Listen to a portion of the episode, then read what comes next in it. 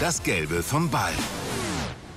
Willkommen, liebe Tennisfans, zu einer neuen Folge Das Gelbe vom Ball, der Podcast bei Eurosport. Natürlich dreht sich alles jetzt wieder um das Thema Tennis und vor allem eben auch um die Ziele und die Zielsetzung des äh, neuen DTB-Präsidenten Dietloff von Arnim, den ich jetzt begrüße hier bei uns im Podcast und dementsprechend geht das Hallo raus. Äh, herzlich willkommen natürlich hier beim Gelben vom Ball und äh, beste Grüße erstmal. Ja, herzliche Grüße nach München. Vielen Dank für die Einladung, Herr Bandermann.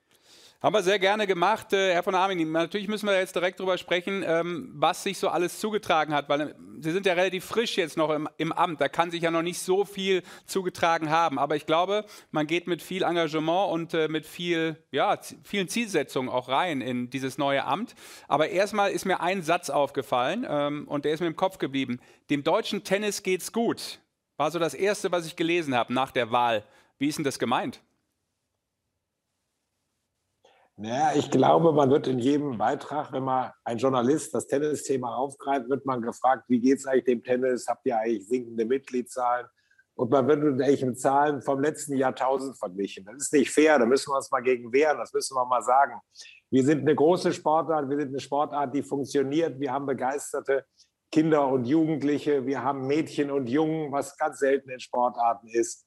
Und da geht es dem deutschen Tennis und der Sportart Tennis gut bezieht sich auf die Mitgliederzahlen, die so immer noch im Bereich 1,4 Millionen sind. Auf der anderen Seite muss man klar sagen, es gab auch keinen Zuwachs, äh, Herr von Arnim, nach äh, 1994 und äh, vor allem natürlich einen deutlichen Rückgang im Bereich der Jugendlichen, der Junioren. Ist das auch so eine Baustelle, die vielleicht als erstes äh, einem neuen Präsidenten ins Auge fällt, wo man ansetzen muss, dass äh, da der Nachwuchs wieder mehr, vielleicht vermehrt zum Tennis kommt?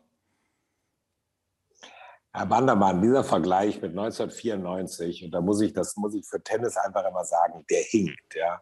Im Fußball wird kein Mensch so kritisch gefragt. Und damals haben zu der Zeit mehr Leute Sportschau geguckt, als heute den Fernseher einschalten. Also wir sollten uns nicht mit dem letzten Jahrtausend und den einmaligen Zahlen, die wir hatten, vergleichen. Wir sind auf einem stabilen Niveau. Wir sehen, dass wir in bestimmten Landesverbänden wachsen. Wir sehen, dass die Anzahl der Medienspieler auch wieder in Landesverbänden zu, zunehmen. Und darauf können, deshalb können wir mit Fug und Recht sagen, Tennis ist in einer Phase, wo es langsam anscheinend wieder wächst. Ja. Und wir sind ganz klar von den Mitgliedszahlen weltweit auf einem hervorragenden Stand. Und auch in Deutschland brauchen wir den Vergleich mit keiner anderen Sportart zu scheiden. Das betrifft natürlich jetzt dann vor allem auch äh, in vielerlei Hinsicht ja den Breitensport. Aber wie sehen Sie es denn beim Leistungssport? Wenn ich jetzt mal natürlich gerade beim Grand Slam Turnier der Australian Open in die Hauptfelder schaue, da sind wir nicht so wirklich gut besetzt mit äh, Teilnehmern von äh, deutscher Seite. Ähm, ist das ein Punkt, der Leistungssport, äh, dem es nicht so gut geht? Ähm, da ist eine deutliche Lücke, sowohl im Damen- als auch im Herrentennis. Sie wissen ja, dass ich für das Turnier in Düsseldorf für die ATP-Mannschaftsweltmeisterschaft lange gearbeitet habe. Wir wurden immer wieder mit dieser Frage konfrontiert, ob wir Rainer Schüttler in der Zeit, Tommy Haas oder Nikolaus Kiefer hätten. Es war nie gut genug. Bei den Herren haben wir einen absoluten Superstar mit Alexander Zverev. Der spielt auch jetzt bei den letzten Grand Slam Turnieren so erfolgreich, wie wir es uns immer alle gewünscht haben, wie er mal kritisiert worden ist. Weltweit werden wir überall darauf angesprochen, wie froh wir sein können, so einen Spieler zu haben. Wir in Deutschland sehen das immer ein bisschen kritischer. Wir sehen das leider ein bisschen kritischer. Ähm, und wir müssen echt froh sein, dass wir sowas haben. In der Vergangenheit hatten wir eine Angie Kerber, ja, die drei Grand Slam-Titel gewonnen hat. Das haben wir uns immer gewünscht, dass das da Steffi McGrath mal passiert. Das ist jetzt passiert. Jetzt haben wir gerade, das stimmt, da gebe ich Ihnen recht, eine Delle sicherlich im Damentennis. Und wir hoffen, dass wir die dann bald wieder ausgleichen können. Ja, wenn man überlegt, äh, bei den Herren äh, ist es natürlich absolut klar, dass ein Aushängeschild wie äh, Alexander Zverev vorne wegläuft. Das gibt es jetzt bei den Damen auch äh, mittelfristig nicht mehr, weil die Damen natürlich auch alle im Bereich 30 plus sind, die momentan noch die Aushängeschilder sind oder zumindest in den Top 50 stehen. Äh, insofern wichtig auch, dass Alexander Zverev äh, so lange wie möglich spielt, damit er einfach das Zugpferd ist. natürlich in erster Linie für die männlichen Nachwuchsspieler, aber natürlich insgesamt fürs deutsche Tennis. Ähm, ist das etwas, wo Sie auch mit ihm vielleicht mal persönlich in den Austausch gehen werden in nächster Zeit? Ja, das habe ich gemacht. Ich habe, Sie wissen ja, dass die deutsche Mannschaft beim ATP Cup von Mischa Zverev geführt wurde, weil Michael Kohlmann nicht hinfahren konnte und mit den Quarantänebestimmungen in Australien. Das hat der Mischa Zverev gemacht. Ich habe mit ihm gesprochen, habe ihm kurz nach meiner Wahl auch viel Glück gewünscht für die Mannschaft. Er sagt, die ganze Mannschaft hat sich darüber gefreut und hat auch gesagt, wir sollten uns bald zusammensetzen. Ich habe ihn eingeladen, wo immer der äh, Sascha das erste Turnier spielt. Deutschland wird es wahrscheinlich München sein. Da werden wir uns sicherlich persönlich treffen und was wir von unserer Seite tun können, damit der A zufrieden, sag ich mal, mit, mit unserem Angebot ist und B auch so häufig wie möglich in Deutschland spielen wird. Sie haben es ja auch sicherlich vernommen, dass äh, Alexander Zverev gesagt hat, mir ist der deutsche Markt deutlich wichtiger. Ich muss das wieder mehr in den Fokus rücken. Wie ist das äh, bei Ihnen angekommen, dass sich offensichtlich jemand äh, um den Heimatmarkt mehr kümmert, als das vielleicht beim vorigen Management der Fall war? Das ist natürlich eine schöne Nachricht für uns und das werden wir mit ihm besprechen. Wir werden eins nicht erwarten können. Die großen Turniere finden international außerhalb von Deutschland statt. Und damit meine ich die vier Grand Slam-Turniere. Damit meine ich dann äh, die Masters oder Super, 9, Super 9 Turniere, egal wie wir die nennen. Dann ist natürlich die Davis Cup Endrunde mit gemeint. Damit ist so ein ATP Cup gemeint. Aber wenn er hier die deutschen Turniere ist und mehr Präsenz ist, dann ist das für Tennis Deutschland eine super Nachricht. Mhm. Ich glaube ja, Sie sind jemand, der einige Facetten mitbringt. Ich meine, für alle die, die das vielleicht nicht wissen, Sie haben das eben schon anklingen lassen, Sie waren lange verantwortlich, hauptverantwortlich für ähm, den World Team Cup in Düsseldorf im Rochus Club, äh, waren natürlich zuletzt jetzt auch äh, Präsident vom Tennisverband Niederrhein, aber sind natürlich auch grundsätzlich mit einer eigenen Agentur beruflich zu Hause. Ich glaube, man sagt dazu Werbeagentur, wenn ich das richtig im Kopf habe. Stimmt das? Kann man das so sagen? Jawohl. Ja, und da ist ja die Frage dann auch, wenn man so viele Facetten ähm, verschiedener Berufe oder verschiedener Jobbeschreibungen mitbringt, ähm, was ist denn am wichtigsten und was wollen Sie von den ganzen Facetten jetzt wirklich in das neue Amt mit einbringen? Na, ich glaube, eine Nachricht ist, glaube ich, die erste Nachricht von der Kommunikation. Ich hatte jetzt die Möglichkeit, weil ich nach meiner Wahl auch zu vielen Interviews gefragt worden bin da muss schon die klare Botschaft sein von uns, und das müssen wir immer wieder sagen, verdammt nochmal, sage ich dann, lasst uns auf die Tennisplätze. Ich gucke hier gerade raus auf den Tennisplatz und daneben ist einer in der Halle. Das sind 600, über 600 Quadratmeter auf dem Tennisplatz. Da muss es doch möglich sein, auch von mir aus unter bestimmten Corona-Bedingungen Tennis zu spielen. Einzelne Bundesländer erlauben das, einzelne Bundesländer erlauben es nur draußen. In Nordrhein-Westfalen als Beispiel ist es gar nicht erlaubt. Und das müssen wir deutlich machen, dass wir beim Tennisspielen nicht, sage ich mal, das Problem sind, sondern wir sind Teil der Lösung. Die Kinder wollen raus, wir wollen Tennis spielen. Ne, ich habe nirgendwo gehört, dass es beim Tennisspielen zu Infektionen gekommen ist. Und ich kann mir das auch nicht vorstellen. Und wenn wir solche Botschaften transportieren wollen vom Tennis, dann ist die erste sicherlich, lasst uns auf die Plätze. Es ist kein Risiko da. Und wenn ihr ein Risiko seht, werden wir das gleich mal auch aus dem Weg räumen mit Abstandsregeln oder was immer, wenn man an einen Tennisclub denkt. Das zweite ist natürlich eine ganz, auch eine zentrale Aufgabe, was ich gesagt habe. Wir haben viele gute Botschaften. Ja.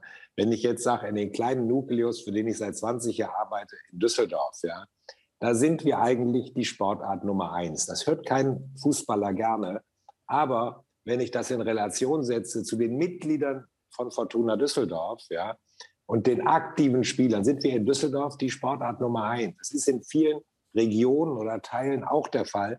Und das müssen wir nur, sage ich mal, auch Meinungsbildner, wie Sie es auch sind, Herr Bandermann, müssen wir das erzählen und auch erklären. Das sorgt im ersten Moment für große Verwunderung und im zweiten sagen die, ach Mensch, das haben wir gar nicht gewusst bin ich bei Ihnen. Vor allem, man kann das auch mit Sportarten wie Golf vergleichen, die vielleicht ein ganz anderes Image haben, aber ähm, eine Mitgliederzahl, glaube ich, von ungefähr 600.000, also gar nicht so relevant.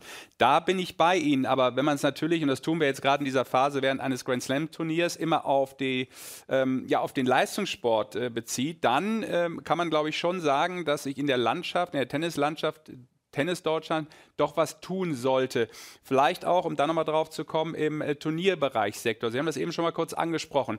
Wie wichtig ist es für Deutschland, ähm, vielleicht auch mal mittelfristig ähm, wieder ein anderes Turnier zu bekommen, als die, die gerade auf dem Markt sind? Ich glaube, bei den Damen sind es jetzt äh, ja vier Turniere. Jetzt gibt es die ganz gute Nachricht, dass da eventuell Hamburg äh, hinzukommt äh, mit einem Damenturnier und bei den Herren sind es aktuell vier größere Turniere, die in Deutschland stattfinden. Ist es eine Tennislandschaft im Profibereich, die Ihnen ausreicht oder haben Sie da auch besondere und sagen wir mal interessierte Ziele?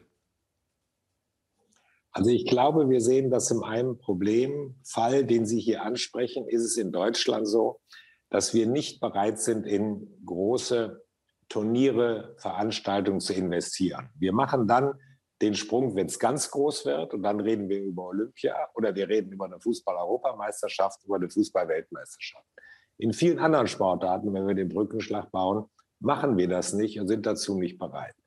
Wenn ich das sage, das führt im Golf dazu, dass wir nicht bereit sind, um so ein attraktives Thema wie den Ryder Cup zu sprechen, weil es da mhm. fehlt an der Unterstützung, die der Ryder Cup verlangt.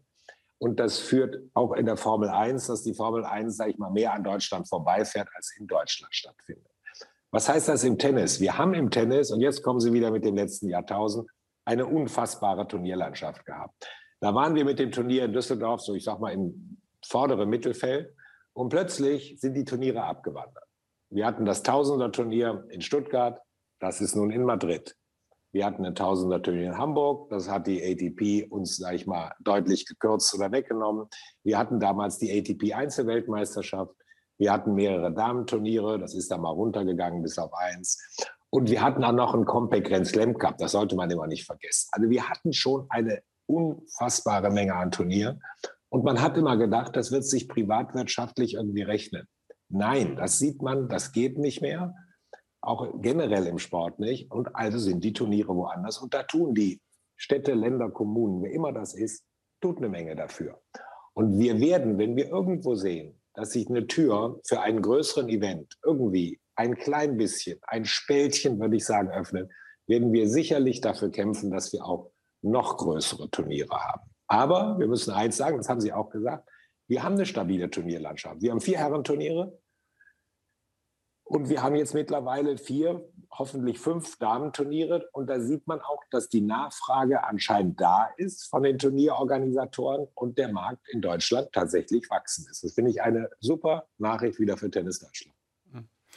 Ich habe das natürlich jetzt mal so aufgezogen. Ich bin natürlich schon der Meinung, dass es die großen Turniere gar nicht sind. Das ist jetzt meine private Meinung. Ich glaube eher, und äh, das würde mich dann auch interessieren, dass wir vielleicht, um da auch den Nachwuchs noch mehr zu fördern und zu unterstützen, vielleicht noch viel mehr auf die etwas kleineren Turniere gehen müssen. Dass da der Deutsche Tennisbund zusammen natürlich dann mit den Verantwortlichen in den Vereinen, die Lust und Laune haben, kleinere Turniere auszurichten, dass man da den äh, nötigen Support herstellt. Weil es geht dann eben vor allem um die 10.000 Dollar Turniere, die 15.000 Dollar Turniere, die wichtig sind für den ja, Unterbau im deutschen Tennis. Sehen Sie es auch so? Ja, auch das habe ich jetzt mehrmals gehört. Ich werde mir das nochmal angucken. Es gibt andere Nationen, die das mehr fördern. Wir werden sicherlich noch einmal diskutieren und gucken, ist das der richtige Weg? Das ist, glaube ich, auch ein Baustein davon, den Sie ansprechen, ja. Und das Zweite ist natürlich auch zu sagen, wann muss man eigentlich mit der Förderung anfangen? In welchen Jahren oder sowas immer. Ich glaube, man hört es bei Ihnen auch von den Kommentatoren. Man weiß mittlerweile, dass die Mehrzahl der Spieler, die sich auch auf der Tour durchsetzen und erfolgreich sind, auch schon als Junioren oder Juniorinnen erfolgreich sind. Und vielleicht kann man auch da mal in andere Länder gucken, was der DTB in der Vergangenheit auch schon gemacht hat und das Förderkonzept konzentrieren und beziehungsweise auch schon früher anfangen. Hm. Und letztlich reduziert sich dann ganz oft natürlich auch in der Außendarstellung, das ist ja klar, das äh, wissen Sie auch als Fachmann, auf das, was ganz oben ankommt. Das ist natürlich dann irgendwann die Strahlkraft von äh, Stars, von deutschen Stars, wie jetzt von äh, Alexander Zverev.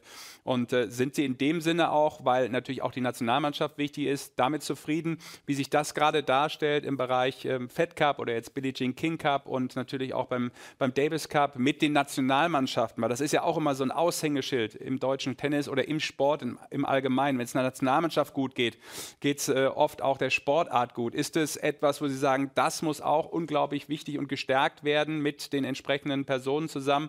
Oder muss man es einfach so sehen, wie es ist? Es ist nun mal dann irgendwo doch ein Einzelsport. Nein, ich glaube, wir hatten in Deutschland auch ja überall, wo Davis Cup oder Fed Cup gespielt ist, eine enorme Begeisterung auch dann von dem Individualsport, wenn es in den Mannschaftssport geht. Wir sollten immer versuchen, dass die beste Mannschaft spielt. Das sollten wir von unserer Seite alles für tun. Ähm, und es ist schade, dass die Formate, das ist auch meine Meinung, nun so geändert worden sind, sowohl im Fed Cup als auch im Davis Cup, dass es eine Endrunde gibt. Und da wir dadurch weniger Heimspiele zur Verfügung haben. Aber ich glaube, im Fed Cup werden wir mit der Mannschaft, besten Mannschaft dann spielen. Wer weiß, wann der Fed Cup stattfindet, ob es tatsächlich jetzt am 15. April ist oder ob die irgendwann die Reißleine ziehen und das Thema, ich hoffe, nicht ausfallen lassen, sondern nur verschieben werden. Und das genauso ist es beim Davis Cup, wo ja auch zur Endrunde in Madrid auch die beste deutsche Mannschaft spielen will, auf jeden Fall. Das habe ich klar gehört. Dann äh, lassen uns doch vielleicht noch darüber sprechen, ähm, was persönlich Ihnen auch wichtig ist. Es ist ja schon angeklungen, ähm, Sie haben unglaublich Lust darauf, glaube ich, äh, mitzuwirken, dass äh, Tennis mal wieder gespielt wird. Äh, wenn man selber Tennis spielen will, ist es in verschiedenen Bundesländern, haben Sie eben schon gesagt, relativ schwierig. Ähm, wir, wir sitzen jetzt gerade hier in München und ich kann in Bayern nicht Tennis spielen. Wie gehen Sie daran? Also wenn Sie mir jetzt helfen wollen, dass ich in Bayern Tennis spiele, gibt es da den direkten Austausch mal zum Ministerpräsidenten zum Beispiel? Oder wie nah ist da die Leitung zu den entsprechenden wichtigen Personen in der Politik? Also wir haben Folgendes gesagt. Wir haben die Politik schon mal angeschrieben. Wir haben jetzt vereinbart mit den Landesverbänden, dass ich, soweit es möglich ist, und hier auch sage, lasst uns Tennis spielen, was ich gerade gesagt habe. Das ist nicht das Problem. Das werde ich auch immer wieder darlegen und gern auch mit Ihnen, wenn Sie wollen, kontrovers diskutieren und meine Gründe dafür gleich mal hochhalten. Und aber die Kommunikation findet tatsächlich in den Landesverbänden statt, weil es zum Schluss auch die Bundesländer entscheiden nach unterschiedlichen Corona-Schutzverordnungen, die wir jetzt sehen, was Sie gesagt haben. Man darf in einzelnen Ländern darf man in der Halle spielen, in Bayern darf man gar nicht spielen, in Nordrhein-Westfalen darf man gar nicht spielen, in anderen Ländern, Bundesländern dürfte man draußen spielen. Das hilft dem Tennisspieler im Moment auch nicht so richtig. Aber wir sagen nur, lasst uns doch ehrlich jetzt auf die Plätze. Das ist kein Problem. Und das werde ich auch nicht müde, das zu sagen und hoffe irgendwann, dass wir auch gehört finden. Denn ich finde auch, die Lösung kann nicht sein, dass man jetzt von einem Bundesland in das andere fährt, wenn man da Tennis spielen darf und dann die Tennishalle reingeht. Das sollte es auch nicht sein. Das ist richtig. Ja, müde darf man jetzt auch nicht werden. Das ist ja noch so frisch im Amt. Äh, trotzdem, ich höre immer überall, ja, der hat richtig Energie, der Mann, und das, ist, das kommt mit richtig frischem Wind daher und der hat Ideen und das äh, klingt alles echt gut. Ähm, schon mal einen Tag jetzt, seit Sie im Amt sind, gedacht, oh, das ist aber eine mutige Aufgabe von mir gewesen. Also ich habe mir das lange überlegt. Ich habe einen großen Respekt vor dem Amt. Das Erste ist, da geht das dank auch dem Präsidium, die das bisher gemacht haben. Ein Teil davon hat ja auch, war bereit, das weiterzumachen. Aber erstmal, wir haben da schon viel auf die Beine gestellt, was die getan haben. Da gilt ein großer Dank. Und das Zweite ist, das ist schon ein enormes zeitliches Engagement. Das sehe ich und höre ich jetzt auch von Terminen, die hätte ich mir vorher vielleicht nicht alle gedacht. Aber trotzdem, mir macht das Spaß. Sie wissen, ich bin erstens mal hat es mir großen Spaß gemacht, für das Tennisturnier in Düsseldorf zu arbeiten. Ich habe gern für den Verband gearbeitet. Ich spiele gern Tennis und deswegen habe ich mich auch gefreut über die breite Zustimmung bei der Wahl und bin da schon sehr motiviert und engagiert, dass wir Tennis nach Deutschland, ich sag mal, noch besser darstellen und präsentieren können. Da würde ich natürlich einhaken, äh, Herr von Arnim, und fragen, wenn Sie sagen auch, Sie haben sich das so lange überlegt, da waren einige verwundert, dass es dann eigentlich erst drei Tage vorher so ein bisschen bekannt wurde, dass sie kandidieren. Aber wenn man sich das doch so lange überlegt, dann war das doch eigentlich schon vorher viel länger klar. Für die Presse ein bisschen enttäuschend gewesen, Herr Bandermann, würde ich sagen, oder? Dass Sie keine Diskussionen mitverfolgt haben. Aber ich finde, da hat sich auch im Endeffekt davor, dass wir als DTB, die alle ja auch mit den Landesverbänden sind, ganz gut gezeigt. Wir haben uns das überlegt und ich bin gefragt worden. Das kam auch relativ kurzfristig tatsächlich. Und wenn ich sage, ich habe mir das dann überlegt, bin ich als erstes zu meiner Lebensgefährtin gesagt, was hältst du denn davon, wenn ich das mache, auch gerade von dem zeitlichen Engagement. Und deswegen, sage ich mal, war das tatsächlich relativ kurzfristig dann damit. Und aber Zeit genug für mich, sich das reiflich zu überlegen. Ja, Zeitpunkt ist natürlich, oder sagen wir mal, das Kontingent, was Sie zur Verfügung haben, ist an einem 24-Stunden-Tag dann irgendwann doch nur 24 Stunden. Wie kriegt man das denn äh, zusammen? Und zwar Chef einer Werbeagentur zu sein, also im Job zu stehen und das eben auch noch mal so nebenbei wuppen zu wollen? Also ich bin bei meiner Werbeagentur, ich selber bin 61 Jahre und wusste, wie viel ich noch in meiner Werbeagentur arbeiten will und kann. Und dann war die Frage, verträgt sich das auch mit dem anderen Job? Und dann habe ich gesagt, das kann sich vertragen. Ähm, aber das ist jetzt schon auch, dass man an Wochenenden sehr viel unterwegs sein wird damit und auch abends sehr viel unterwegs sein wird. Und das wird schon eine ganze Menge werden, ja. Ja, dann würde ich so sagen, haben wir ein paar Themen abgearbeitet. Final vielleicht noch, ähm, auch wenn das jetzt gehört wird und möglicherweise dann auch schon klar ist, wer das Ding gewonnen hat. Aber natürlich will ich vom DTB-Präsidenten auch wissen, als Tennisexperte und als Tennisfan, als Tennisspieler selber, wer gewinnt denn die Australian Open? Herr Zverev. Keine Alternative? Ganz klar? Keine, keine Alternative. Okay, haben wir das bei den Herren auch schon mal gemacht. Bei den Damen können wir nicht über eine deutsche Teilnehmerin reden, aber das hoffen wir, dass, das wir, dass wir das in Zukunft auch noch mal hinbekommen. Herr von Arnim, dann sage ich danke für das Gespräch und äh, wünsche natürlich äh, alles Gute, ja, viel Kraft, viel Energie und viel Lust vor allem auf das Amt, auch was bewegen zu wollen und zu können. Vielen Dank an Sie, Herr Bandermann. Vielen Dank an Eurosport, auch wie Sie Tennis in Deutschland präsentieren. Und das ist alles andere auch weltweit als eine Selbstverständlichkeit dass wir drei Grand Slam-Turniere im frei empfangbaren Fernsehen haben können. Deswegen gilt auch da ein großer Dank an Eurosport. Vielen Dank. Das ist so angekommen. Vielen Dank, Dietler von Arnim, der DTB-Präsident. Und das war, liebe Tennisfans, eine neue Folge von äh, Das Gelbe vom Ball. Und äh, wer Lust und Laune hat, kann sich natürlich auch da gerne mal, und zwar beim Podcast, durch die alten Folgen klicken. Immer was Interessantes dabei. Ich empfehle zum Beispiel ein super Gespräch mit Dominik Thiem, mit Alexander Zverev. Da gibt es wirklich viel Wissenswertes und auch Dinge, die man so nicht unbedingt schon mal gehört hat. Danke fürs Zuhören, fürs Zuschauen. Das war's. Servus. Das Gelbe vom Ball.